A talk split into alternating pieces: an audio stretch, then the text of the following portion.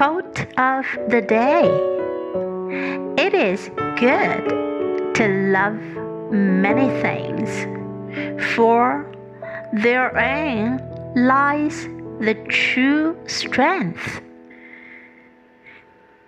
And whosoever loves much performs much and can accomplish much. And what is done in love is well done. By Vincent van Gogh.